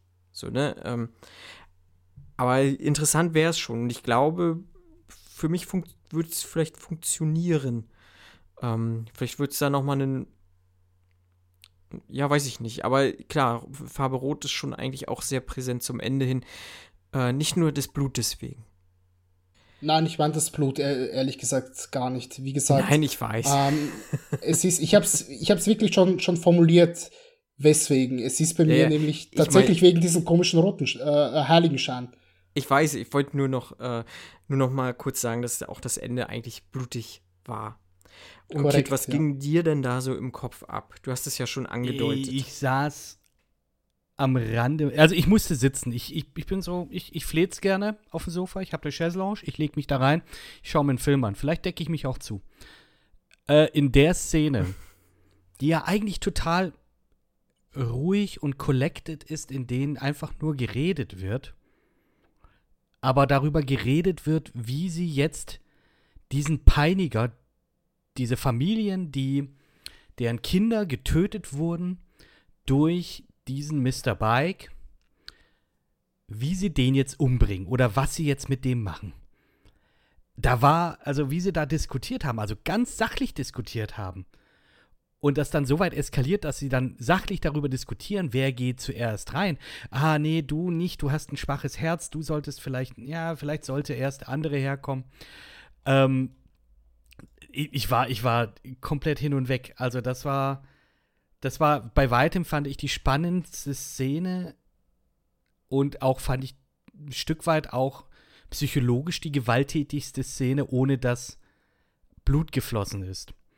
Auch weil, und das kommt ja dann am, während der Szene auch raus, diese Diskussion ja dem Mr. Bike vorgespielt wird. Also der, ähm, da ist ja ein Mikrofon aufgestellt und das mhm. geht dann rüber in das andere Zimmer, wo er dann gefangen gehalten wird.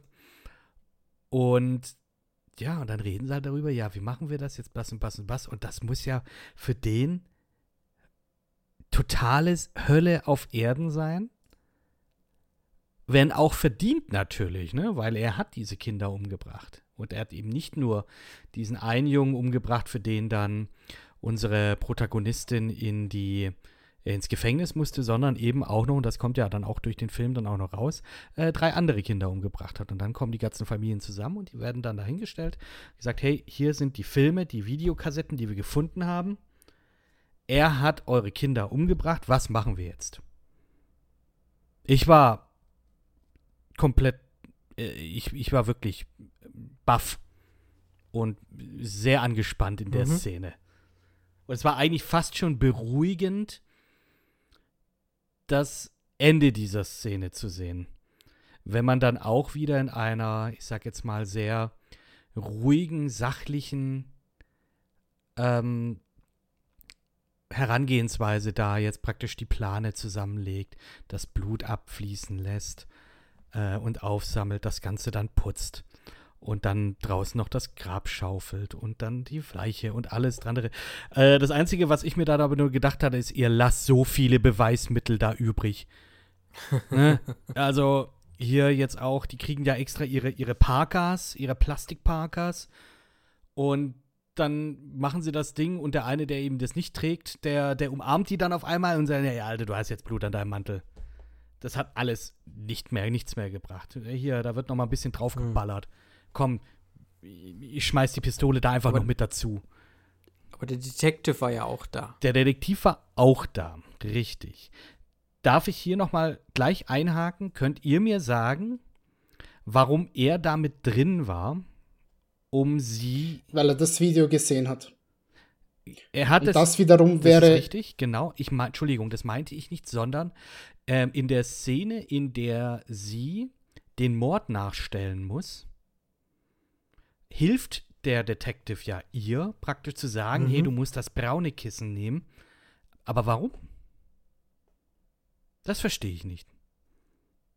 Also er praktisch bringt sie ja dazu, ja, hier das braune Kissen, damit äh, äh, du jetzt hier auch wirklich sagen kannst, dass du das warst damit der Fall ab, also so interpretiere ich es zumindest, damit der Fall abgeschlossen ist, damit dieser ganze Medientrubel vorbei ist, der ewig lange vorherrscht. Wir sehen ja auch hunderttausende Reporter und Kameraleute, was weiß ich, wer, wer da alles mit dabei okay. ist. Mhm. Ähm, damit er halt jetzt quasi seine Ruhe hat, damit sie ihre Ruhe hat, unter Anführungszeichen.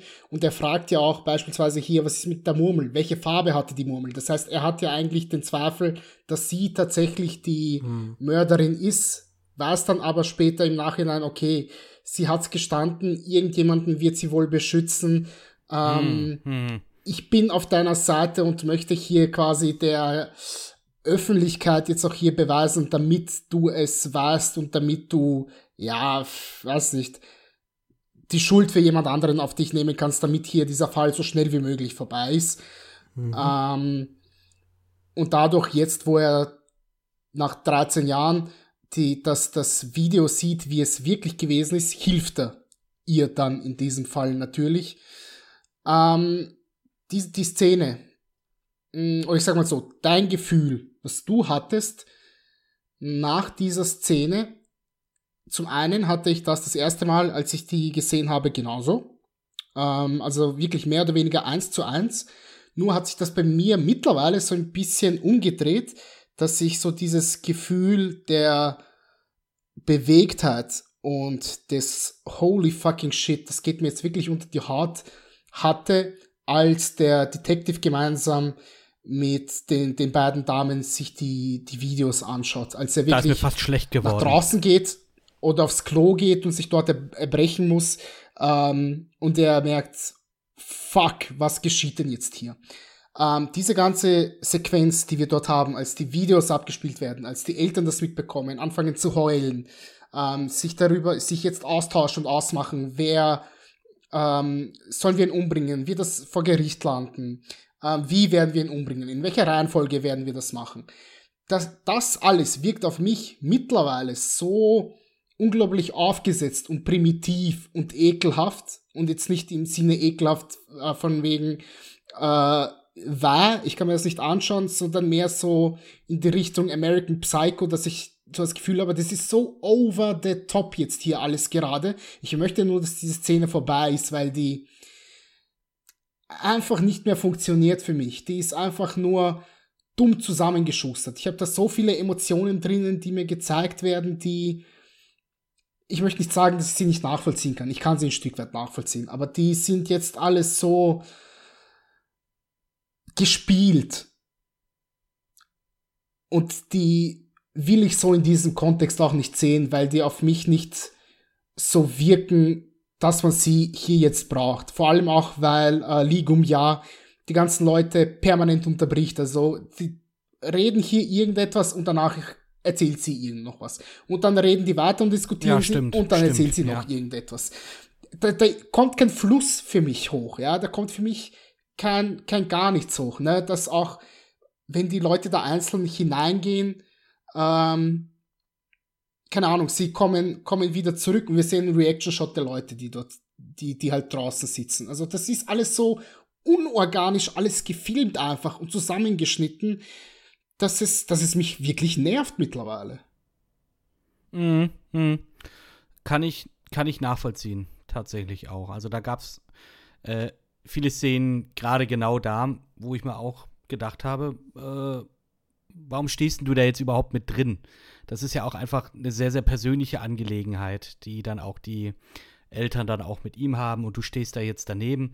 Ich meine, gut, du, sie guckt sich das halt wahrscheinlich an, weil das ja der Ersatz ist für ihre persönliche Rache, die sie an ihm ja dann auch ausüben mhm. möchte. Aber auch das hat mich da ein Stück weit rausgenommen. Also da gab es schon ein paar logische Dinge, die ich ein bisschen weird fand. Ähm, und dann auch hier so eines dieser Stilmittel, auch hier wieder benutzt, äh, die typisch sind irgendwie dieser schwarze Humor, der aus dem Nichts kommt. Wenn die da auf dieser Bank sitzen und der eine den anderen fragt, ähm, ey, willst du dir mein Messer leihen, weil der irgendwie, der andere nur so einen Knüppel in der Hand hat? Nee, nee, passt schon. Und dann holt er diesen, diesen Axtkopf raus, dieses Riesending, und, und schraubt das dann auf den, äh, auf den Stiel drauf. Ähm, in dem Moment auch kurz so, okay, das ist jetzt gerade passiert, hat mich auch ein bisschen rausgenommen. Aber ja, das, äh, das mhm. ist auch hier eigentlich fast schon typisch. So dieses Absurde, dieser schwarze Humor, der da einfach da auch noch mal rauskommt. Ja, das hat er regelmäßig. Also Absolut. Auch in Oldboy äh, gab es immer mal wieder so in den schrägsten Situationen einfach, dass du tatsächlich, also, oder dass ich mich erwischt habe, so, so einmal so, also wenigstens so ein kurzes Auflachen. Mhm. Und das hatte ich jetzt hier, hier auf jeden Fall auch. Ob es jetzt bei der Axt war, weiß ich nicht, aber ich könnte es mir vorstellen einfach, äh, weil es wirklich so absurd auch teilweise war. Den Punkt von Nenad kann ich total nachvollziehen. Hm gerade wenn man jetzt nochmal drüber redet, so, dann wird es einem doch nochmal bewusster, dass das da doch recht hektisch und sehr wild war, so. Ähm, beim Gucken ist mir es so nicht aufgefallen. Ich fand das auch immer noch relativ, na, clever nicht, aber ich fand es gut gelöst, dass sie sagen, äh, da geht halt jeder einzeln rein, auch weil es ja nochmal gesagt wird, so ist wie auf die Toilette gehen, ist was Persönliches, so, das äh, zu machen. Hm. Ich verstehe nur immer nicht, ist auch jetzt beim zweiten Mal nicht. Natürlich, die nehmen irgendwie halt auch Rücksicht auf, auf Mr. Big, ähm, beziehungsweise auch auf die anderen, die ja auch Rache nehmen wollen. Ja, ja. So, ne? Töte ihn noch nicht. Äh, äh, die anderen wollen noch. ja, genau, töte ihn nicht, aber ich. Äh, ich weiß es nicht, wie man dann im Zweifel selber wäre oder sie, ne, also es sind ja auch alles keine ausgebildeten Mediziner oder so. Also ein falscher Schnitt und er ist halt tot. So, ne? Ähm, also triff ihn mal am Hals, die, äh, hier die Pulsschlagader, die Aorta oder wie auch immer das Ding heißt, wo, wo der ganze Blut, äh, wo das ganze Blut durchfließt, so. Aber schlitz das mal auf, dann ist er halt rucki tot und der letzte kommt, der in der Reihe kommt, der hat dann einen Sack sozusagen zu liegen, so, ne? Äh, ich finde nur ihre Geschichte dahingehend eigentlich ganz gut, dass sie ja eigentlich Rache üben will. Ähm, sie saß 13 Jahre für, wegen ihm halt im Knast äh, und steckt dann aber doch zurück und äh, gibt ihm dann ja nur im Grab nochmal mhm. so diese zwei, diesen Doppelläufer da einfach so, ne? Und äh, das ist so ein Punkt so, wo ich sage, damit hätte ich jetzt nicht zwingend gerechnet, dass sie, weil sie halt sie, ne, sie verfolgt ihren Plan, sie will Rache. Und für mich wirkt es immer so, sie tötet ihn. Und da, dabei ist es dann ja doch nicht so, sondern sie ermöglicht denjenigen, die wirklich was verloren haben, ihre Rache. So, sie hat natürlich hat sie 13 Jahre verloren. Sie hat 13 Jahre äh, verloren, wie ihre Tochter aufgewachsen ist. Sie hat, hat auch ins geheim ihre Tochter verloren, weil ähm, ne, sie, sie, sprechen unterschiedliche Sprachen. Äh, die Tochter, ich weiß gar nicht, geht sie jetzt doch noch mit nach Australien oder bleibt sie bei der Mutter? So, das sind, ne, weiß ich jetzt nicht hundertprozentig. Ich weiß auch nicht, ob das auserzählt ist, aber, ähm, aber ihre Tochter lebt halt einfach und die anderen Kinder leben nicht. Ähm, ich glaube, wäre die Tochter tot oder hätte sie sie nicht gefunden, hätte es halt auch anders ausgehen können. So, ne? Dann wäre sie wahrscheinlich auch egoistisch gewesen, aber so hat sie ja in Anführungszeichen nur 13 Jahre ihres Lebens verloren, während die anderen halt Ihr komplettes Leben einfach. ein Ja. Leben verloren haben. Ne? So, ja. Sie merkt ja eigentlich auch erst durch diese Handy-Anhänger, dass es mehr als nur dieses eine Kind gibt. Bis dahin ist Ja. ihr das ja auch komplett unbewusst. Richtig. ja, stimmt. Hm. Ja, ich hatte mir jetzt noch notiert. Genau, Kit, du hattest das ja schon äh, angedeutet gehabt mit den äh, Medienrummel, dass sie diesen Mord halt nachstellen musste. Ja, genau, richtig. Äh, ich fra ich frage mich wirklich, ob das, ob das tatsächlich so ist. Ich habe das jetzt schon in vereinzelt ein paar südkoreanischen Filmen so gesehen. Äh, in Memories of Murder war das auch großer Bestandteil, dass der Hauptverdächtige diesen Mord nachstellen sollte an dem Originalschauplatz, halt mit so einer Puppe und aber auch ein, ein riesiger Medienrummel einfach ringsherum ist. Ähm, und ich finde das schon sehr menschenverachtend von allen Seiten her. Ob das äh, gegenüber dem Opfer, gegenüber dem vermeintlichen Täter, ne, ob er es jetzt getan hat oder nicht. So, klar, wenn er es getan hat, ist es für ihn nicht menschenverachtend vielleicht in dem Sinne, aber, aber wenn du nur Angeklagter bist, nicht, nicht schuldig bist und generell dieser ganze Medienrummel da ringsherum, dann wird das vielleicht noch sogar als, als Live-Show im Fernsehen ausgestrahlt, irgendwo Primetime im RTL. Ähm, das ist eigentlich auch pervers. oder Sat 1 oder was auch immer, weiß ich nicht, finde ich ganz schön, ja, pervers trifft es, glaube ich, ganz gut. So dieses, so eine krankhafte Perversität. Über, ja, dieses Voyeurhafte dann vielleicht auch nochmal. Wie ist Ja. es passiert? Wie wurde ein Menschenleben ausgelöscht? Und tatsächlich ist Ja. das, glaube ich, gang und gäbe in zumindest in südkoreanischen Investigationen, was ähm, ja, Morde oder sowas angeht. Vielleicht auch, um hier eben gerade solche Geschichten wie, wenn du es nicht getan hast, ähm, dass du, wenn du das nicht richtig nachspielen kannst oder so, dann was bedeutet das dann letztendlich? Und ich glaube, dass ich, ich, ich kann es nicht sagen. Also äh, das ist, aber so wie ich das jetzt auch mal nachgelesen hatte, tatsächlich gar nicht mal so unüblich. Und äh, wie du es auch gesagt hast, also es kommt gar nicht mal in so wenigen Filmen auch mal vor, in südkoreanischen. Hm. Mhm. Ja, gibt's. Oder du guckst dir I Saw the Devil an und der Polizist wird selber zum Mörder. Ist das ein Spoiler? Weil den habe ich auch noch nicht gesehen. Nein. Guter Film. Oder Film? Hm. Ja, bin ich bei Marco, aber schau dir bitte die äh, ungekürzte Fassung an. Das heißt, ähm, hol dir den Import aus Holland, ist wahrscheinlich am billigsten. Die hast du wahrscheinlich, oder? Ich habe ich hab die britische Ah. hier. Aber mittlerweile durch Zoll und so wird, könnte das ein bisschen Hm. schwierig werden. Stimmt. Aber wenn du, wenn du die ungekürzte Version rezensieren möchtest, äh, rezensiere die gekürzte Version, Kid.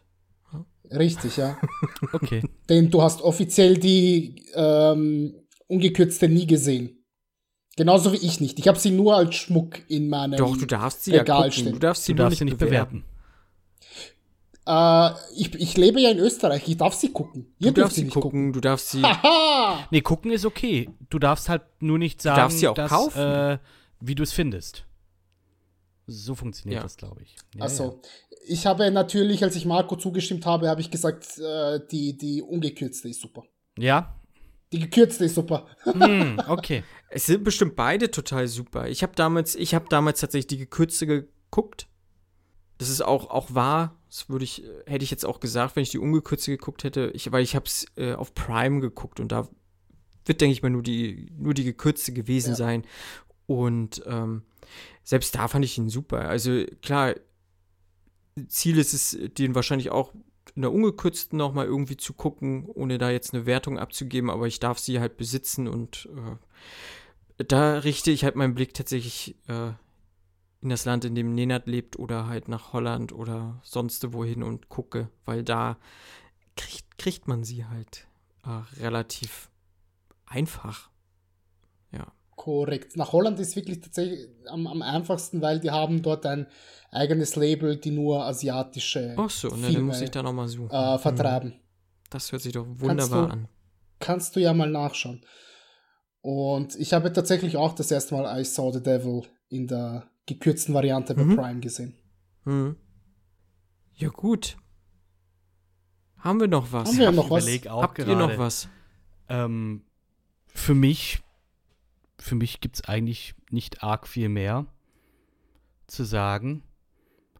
Außer das Einzige, was mich jetzt gerade noch interessieren würde, ganz am Ende, die Wikipedia-Seite sagt, dass dieses große kuchenähnliche Ding auf dem Tablett ein Tofu ist.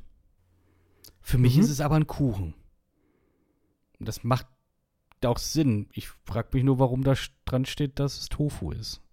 Weil es ist Kuchen mit einem Zuckerguss, den das kleine, äh, mit dem äh, hier Jenny hier das, Ja. das, das ableckt. Aber es soll Weil- Tofu darstellen. Es soll, ja, natürlich soll es den Tofu darstellen, klar, natürlich. Äh, Dieses, aber ich hätte jetzt auch gesagt, ja, ne, kommt, die kommen ich ja auch aus der Bäckerei. wahrgenommen. Und Ja. dieses, ja, ist auch schönes, ich fand das Ende auch wirklich doch dann ganz melancholisch und auch irgendwie schön. So dieses, jetzt hat sie sich verdient sozusagen, in Reinheit zu leben, zukünftig nicht mehr zu sündigen und, und haut dann einfach ordentlich rein und schlabbert den weg. Fand ich, fand ich schön. Und dann zusammen mit diesem äh, Farewell äh, Gumla und er ist einfach, ah, ja, nice. Nice. Ja, aber dann macht es ja nur, nur Sinn, dass sie in den Tofu reinbeißt, weil ich meine, Zuckerguss und ordentlich Kalorien und so, da sündigt man ja erst recht. Und im Tofu, in der Reinheit, wo du nichts drinnen hast, Hm. da kannst du dann schön sagen, ich ähm, So kann man das natürlich auch lebe sehen. in der Reinheit. Aber so in diesen puren weißen Tofu-Block so herzhaft schlemmend hereinbeißen möchte ich nicht. Ich glaube, das macht man nicht gerne. Hm.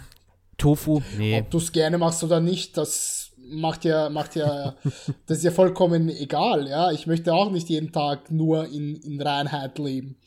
Ähm, ich äh, Nein, nie das. sündige auch hier und da mal und ich sage euch, das macht Spaß.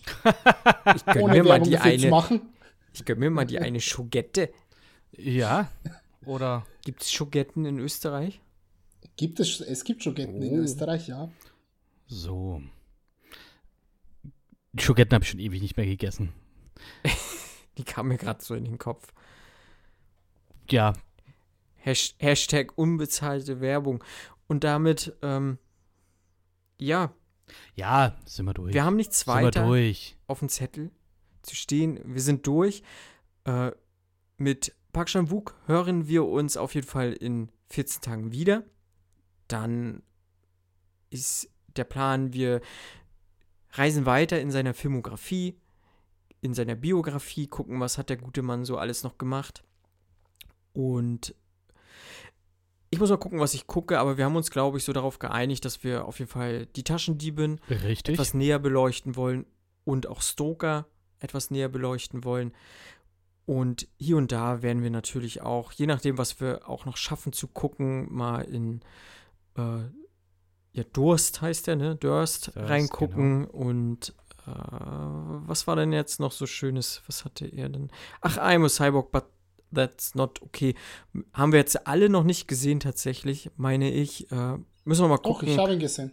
Ach, ach, stimmt, du hattest ihn schon gesehen. Ja. ich versuche den auch bis dahin dann gesehen zu Entschuldige haben. bitte. Ne, Es sind ja ein paar Filme, müssen wir gucken, was Vielleicht wir schieben wir auch was in eine reguläre Folge mit rein. Vielleicht kriegen wir das ja dann noch Das unter. kann natürlich auch man darf auf jeden Fall gespannt sein und äh, auch äh, sehr viel Lust drauf haben. Und bis dahin empfehlt uns weiter, hört die alten Folgen nach gerne, hört die neuen Folgen, ähm, die noch kommen werden. Klickt mal bei Apple Podcasts auf unseren Podcast. Am besten geht ihr dann weiter runter in diese 5-Sterne-Abteilung. Mm. Ähm, oder in diese Sterne-Abteilung und gibt uns fünf Sterne. Vielleicht schreibt ihr auch noch einen Text dazu, das wäre sehr nett. Den können wir dann auch mal in einer regulären Folge gerne mal vorlesen, wenn ihr denn ein paar nette Worte da lasst. Gerne auch Kritik da lassen. Mm, Dann wäre es aber trotzdem cool, die fünf Sterne zu bekommen.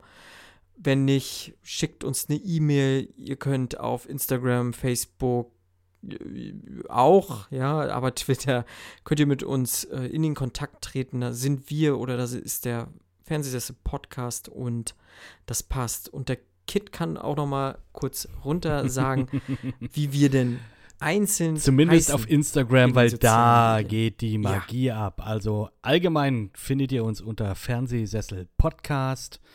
Ansonsten ist der Marco der Campingbeutel und der Nenad ist, oh mein Gott, ich, es tut mir leid.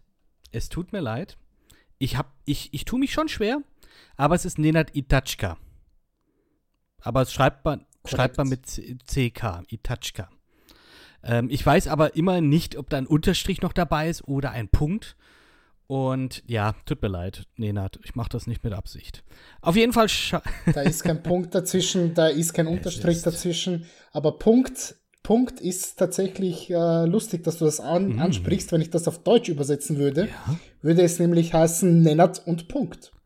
so ist das. Und ich habe schon was gelernt heute. Wow.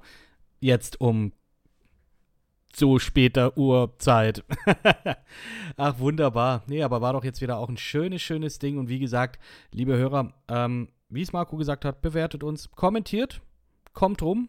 Wir haben gerne euer Feedback. Und direkte Links gibt es in den Show Notes, oder? Ja. Absolut. Das heißt, für die Alles ganz Faulen unter euch. Ja. Außerdem Shoutout an den Fabian, der nicht mit dabei ist. Was ist denn sein Handle überhaupt? Ich weiß Äh, es gar nicht. Ferb unterstrich Derp. Also äh, F-E-R-B unterstrich D-E-R-P. Ja, den Fabian auf jeden Fall gerne so für, für Travel. Der ist, ist hier Der ist mega un- der, der, richtige Reiseinfluencer. Reiseinfluencer, der Boy hier. Ja. Also ich Ja. sehe hier, Könnt ihr gerne mal ich sehe raufgucken. hier Urlaubsbilder und Hochzeiten und oh mein Gott, ist das eine riesige Meeresfrüchteplatte. Davon würde ich die Hälfte nicht essen wollen, aber es sieht genial aus. Achso, ich habe gedacht, du meinst diese riesige Hela Gewürzketchup Ja, äh, Luftmatratze. Ich habe sie natürlich. gesehen auf einem Nein, ich meine einfach nur dieser verdammt große, sexy Fabian. Einfach. Geil. Und damit. Und damit beenden wir das und verabschieden uns in die Nacht. Bis dann. Auf Ciao, Wiedersehen. ciao. Hör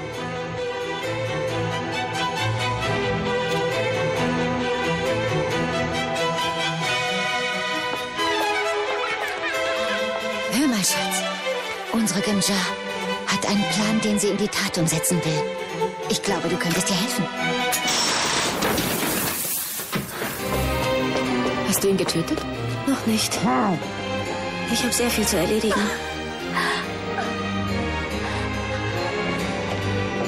Ah ja, ich verstehe den Leckerbissen. Erst zum Schluss. Hm?